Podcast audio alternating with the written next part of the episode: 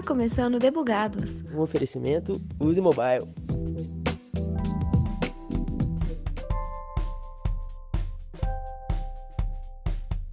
E aí, squad?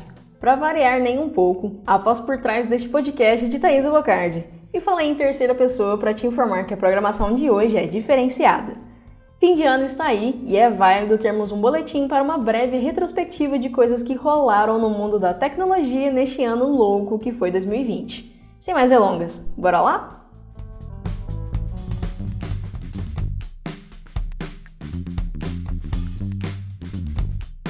Janeiro é o mês das grandes tecnologias. Com o evento CES, Consumer Electronic Show, Empresas se reúnem em Las Vegas para apresentar as inovações criadas ao longo do ano anterior e o que sobrou também em janeiro. Como sempre, rolou muita coisa interessante e esse ano tivemos muito destaque para as casas inteligentes. As Echos do Google e Apple ganharam ainda mais skills e dispositivos para conectar. Além do controle das fechaduras e luzes, chuveiros também entram no catálogo de IoT. A especialista em banheiros, a empresa Kohler, criou um chuveiro conectado com alto-falante e microfone para otimizar a experiência de transformar nossos banheiros em festas particulares. Além das cafeteiras, as cozinhas receberam também panelas de pressão no catálogo. A panela da Smart Pans mede o peso e a temperatura dos ingredientes e oferece guias de receita para os usuários através de um aplicativo. Os botões do fogões também são controláveis através da voz e já existem instantes inteligentes que te ajudam a controlar o estoque de ingredientes da sua casa. Ou seja, com ela não vai existir isso de chegar do supermercado e se dar conta que esqueceu de algo. Isso acontece sempre. Fevereiro foi o mês que o coronavírus chegou ao Brasil, especificamente no dia 26. O mundo já sentia as consequências do vírus, mas a doença ainda não havia se alastrado tanto, exceto nas inúmeras simulações feitas com o jogo mobile Plague Inc. Dos impactos que podemos citar daqui do Brasil é o aumento do uso de aplicativos de delivery. Com orientação de isolamento social, o delivery foi a melhor opção para manter as casas abastecidas e as barrigas cheias. Isso sem falar do comércio online. Não é por acaso que o Mercado Livre se tornou a maior empresa da América Latina. Por outro lado, os aplicativos de mobilidade urbana viram uma redução. Com a mobilidade restrita, não havia onde se deslocar, nem mesmo para fazer uma consulta médica. Afinal, a telemedicina tomou mais espaço para resolvermos as questões de saúde, fazendo com que as visitas aos hospitais fossem mais voltadas para questões de urgência e necessidade. O próprio SUS desenvolveu um aplicativo para trazer informações pertinentes acerca da Covid-19.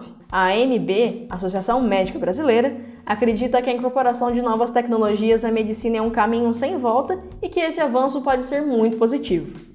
A telemedicina acontece por conferência, palavra que também se estende para o ambiente de trabalho.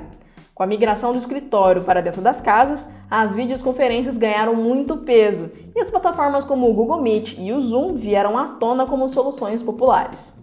Para termos uma noção, o Zoom entrou para a lista dos aplicativos mais baixados de fevereiro, segundo a Assessor Tower. Porém, as polêmicas de falha de segurança não mantiveram muito o app no ranking. Mas é uma hipótese, né? O TikTok aí sempre foi um, um, concorrente de peso, mas eu entro nesse assunto mais tarde. Mas não só de pandemia se viveu o mundo em fevereiro. As impressoras 3D ganharam um novo uso, dessa vez ligado à gastronomia, um pouco inusitado. A espanhola Nova Meat criou uma carne vegetariana de ervilhas, arroz e alga marinha a partir da impressora 3D. O papel da impressora é usar os ingredientes como matéria-prima para recriar o aspecto visual de um bife. Março chega com a Amazon lançando sua primeira loja que não possui caixas, a Amazon Go. Com a tecnologia Just Walk Out, as pessoas apenas precisam entrar na loja, retirar os produtos desejados e pronto. De forma automatizada, a infraestrutura da loja dá conta de reconhecer quando um produto é retirado da prateleira. Quando isso acontece, o valor do produto vai automaticamente para a sacola do cliente através de um aplicativo. Depois de feita a compra, a conta chega no e-mail.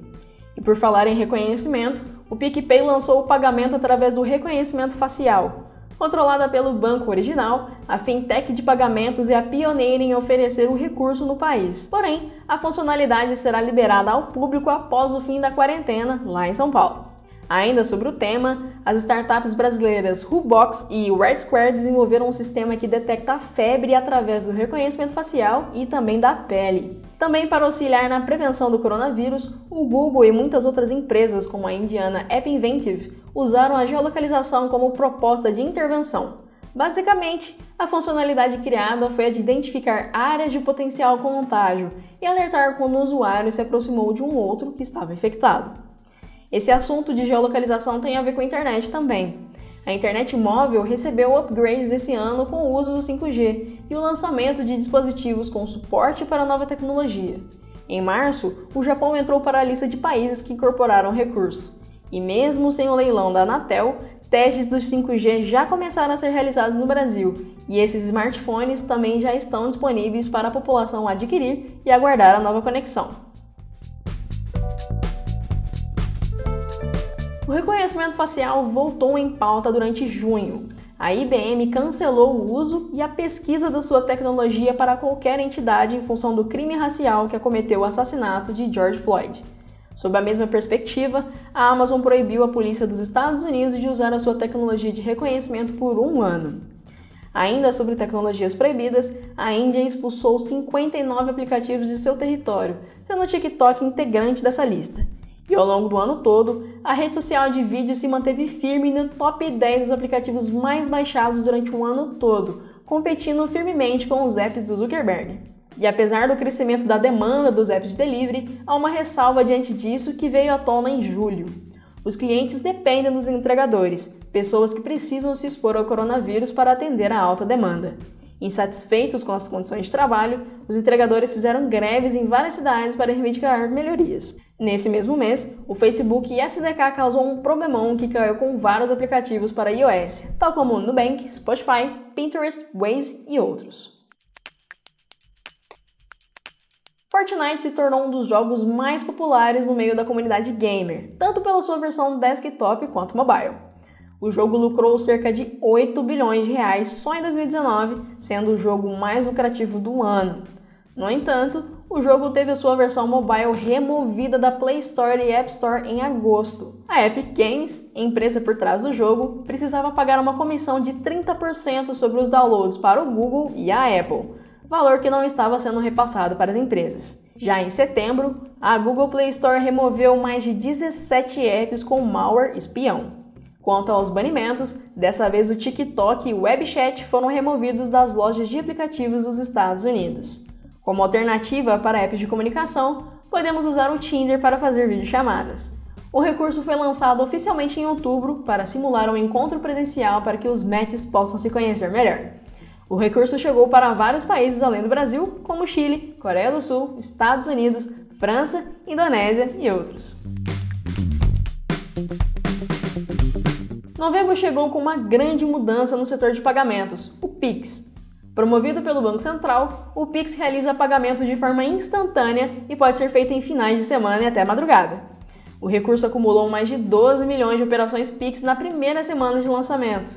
O Banco Central não tem registro de fraudes a partir do Pix, o que é um sinal muito positivo. Segundo o Ibope, o Pix é melhor que TED DOC para 60% dos brasileiros. Das novidades que chegaram pra gente, o Disney Plus finalmente inaugurou no Brasil. Agora a Netflix tem mais um concorrente para a lista dos streamings mais baixados.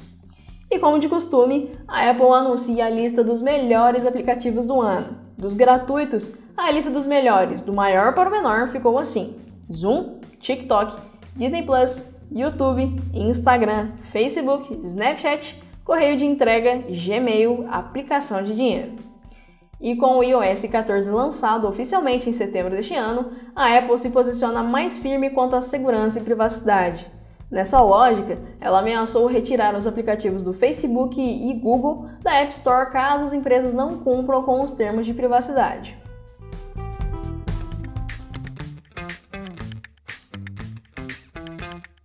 A gente gosta de uma boa diversão, então eu não posso deixar de falar sobre o bug do ano. O tão esperado Cyberpunk finalmente chegou nas mãos dos gamers e já inaugurou de forma inusitada. O jogo já foi apelidado de Cyberbug por tantos erros que já surgiram durante as jogatinas. Eu não vou comentar sobre eles para deixar você dar um Google e entender as obscenidades que aconteceram por aí, literalmente. É sacanagem falar que Cyberbug é o bug do ano? Talvez. Mas a gente vai aproveitar o hype. Mas para não deixar ele sozinho, te conto que a EA Games foi maligna ao impedir que os Sims comemorassem seus aniversários. Ou seja, ficou impossível envelhecer os Sims lá no The Sims. Só tristeza para eles, coitados. Já a Apple também tem alguns bugs na conta.